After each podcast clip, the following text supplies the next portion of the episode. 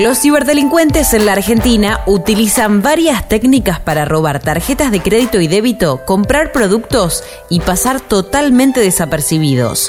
Por eso te vamos a contar qué hacen y cómo hay que hacer para estar prevenidos. Soy Caro Yaruzzi y esto es Economía al Día, el podcast del Cronista, el medio líder en economía, finanzas y negocios de la Argentina. Seguimos en nuestro canal de Spotify y escuchanos todas las mañanas. Aquellos dos. Esperando a alguno con el maletín del lado de la calle. Aquel. Está marcando puntos para una salidera.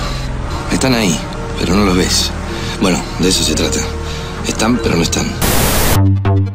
Hace algunas semanas, agentes de la División de Fraudes y Estafas de la Policía de la Ciudad de Buenos Aires detuvo a una mujer en Constitución por robar una tarjeta de crédito y comprar botellas de whisky en un supermercado por 300 mil pesos. La compra llamó la atención de la cajera del supermercado, quien denunció a la mujer que realizó la compra. Cuando llegaron a su casa le pidieron su documento nacional de identidad para entregarle el pedido y la mujer le dio a los agentes encubiertos el mismo DNI de la tarjeta de crédito, pero con su rostro. Es decir, alteró un documento para realizar compras con un plástico robado.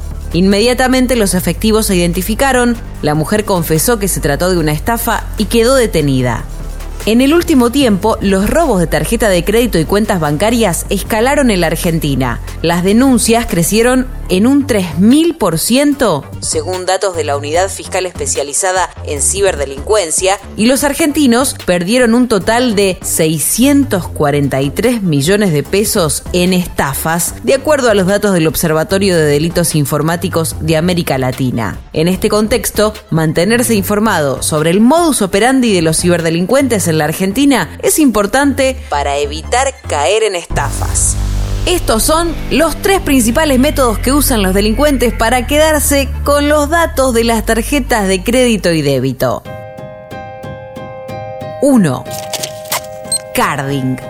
Uno de los mecanismos que utilizan los ciberdelincuentes para robar tarjetas de créditos es conocido como carding se trata de una forma de estafa online que consiste en acceder ilegalmente al número de una tarjeta bancaria y a través de un software generan de manera aleatoria la fecha de expiración y el código de seguridad. Con esta información en su poder, los estafadores realizan compras pequeñas que pueden pasar desapercibidas para el usuario de la tarjeta. Si bien la mayoría de las compañías de tarjeta de crédito ofrecen a los titulares la protección de los cargos realizados, si una tarjeta de crédito o débito es reportada como robada y cancelada, es posible que el delincuente ya haya realizado una compra. Para pasar totalmente desapercibidos, los ciberdelincuentes eligen comprar tarjetas de regalo con la tarjeta de crédito clonada. Con esta tarjeta de regalo pueden comprar productos de alto valor como teléfonos celulares, televisores y computadoras y revenderlos más adelante. Si el estafador compra una tarjeta de regalo en un retail minorista como Amazon, puede usar un tercero para recibir los productos y luego enviarlos a otros lugares. Esto limita el riesgo del estafador ya que nos llama la atención. 2. Phishing. Otra forma común de robar números de tarjeta de crédito es por medio de campañas de comunicación falsas que llegan a través de correo electrónico y, por ejemplo, suplantan la identidad de un banco de PayPal, de Mastercard o Visa solicitando una acción urgente. Este tipo de estafa se conoce como phishing, una estrategia que intenta pescar despistados a los usuarios de servicios financieros. Los ciberdelincuentes envían un correo electrónico con carácter urgente, con la intención de manipular a sus víctimas y forzarlos a revelar información confidencial, como claves de acceso y nombres de usuario. En el mensaje se incluyen enlaces fraudulentos que redirigen a páginas web o aplicaciones apócrifas. El usuario engañado, creyendo estar entrando a su cuenta legítima, entrega a los dueños del sitio su tarjeta. Por temor a que su cuenta se cierre o a que su tarjeta de crédito quede inactiva, ingresa al enlace malicioso que envían los ciberdelincuentes por correo electrónico e introduce los números del frente y del dorso del plástico. ¿Cómo es la estafa del phishing? Las personas reciben un correo con un mensaje urgente y para no sufrir las consecuencias siguen las indicaciones. En realidad se trata de una estafa y están cediendo los números de su tarjeta de crédito o débito. 3. Jackpotting. Por otro lado, el jackpotting es otro ataque de carácter masivo y peligroso que no solo involucra tarjetas de crédito y débito, sino también cajeros automáticos y retiro de dinero físico. El jackpotting es una técnica para robar dinero que consiste en instalar un malware en un cajero automático. Los ciberdelincuentes consiguen acceso físico al núcleo de la CPU del cajero automático y lo infectan con un malware. Este virus toma control total del dispositivo y los ciberdelincuentes dispensan el dinero hasta dejar el cajero sin efectivo. Por último, eliminan el software para no dejar rastro del ataque. ¿Cómo evitar que me roben o clonen la tarjeta de crédito? A tomar aire que son muchos consejos. 1. Los remitentes de los mensajes son contactos desconocidos o que simulan ser organizaciones o personalidades reconocidas que suelen estar mal escritos. 2. La dirección de correo puede resultar similar a la dirección real, pero no es exactamente la misma.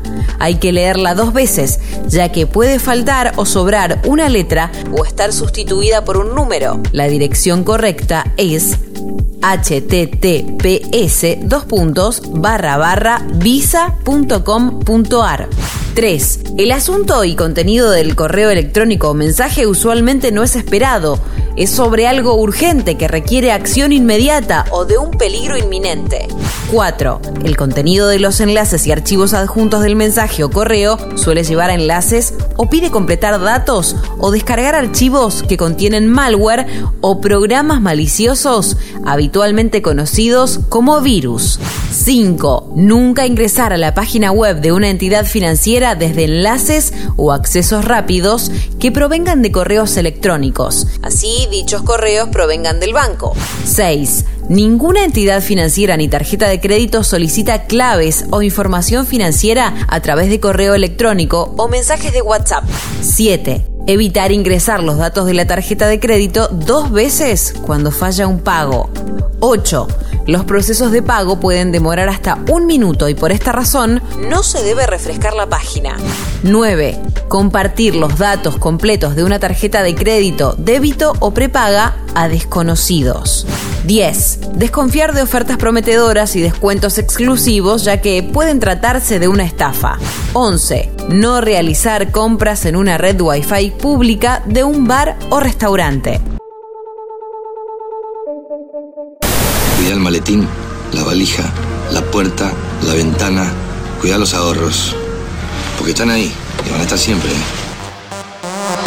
Esto fue Economía al Día, el podcast del Cronista. Seguinos en nuestro canal de Spotify y escuchanos todas las mañanas. Y si te gustó el podcast, podés recomendarlo.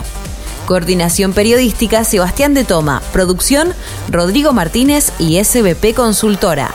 Hasta la próxima.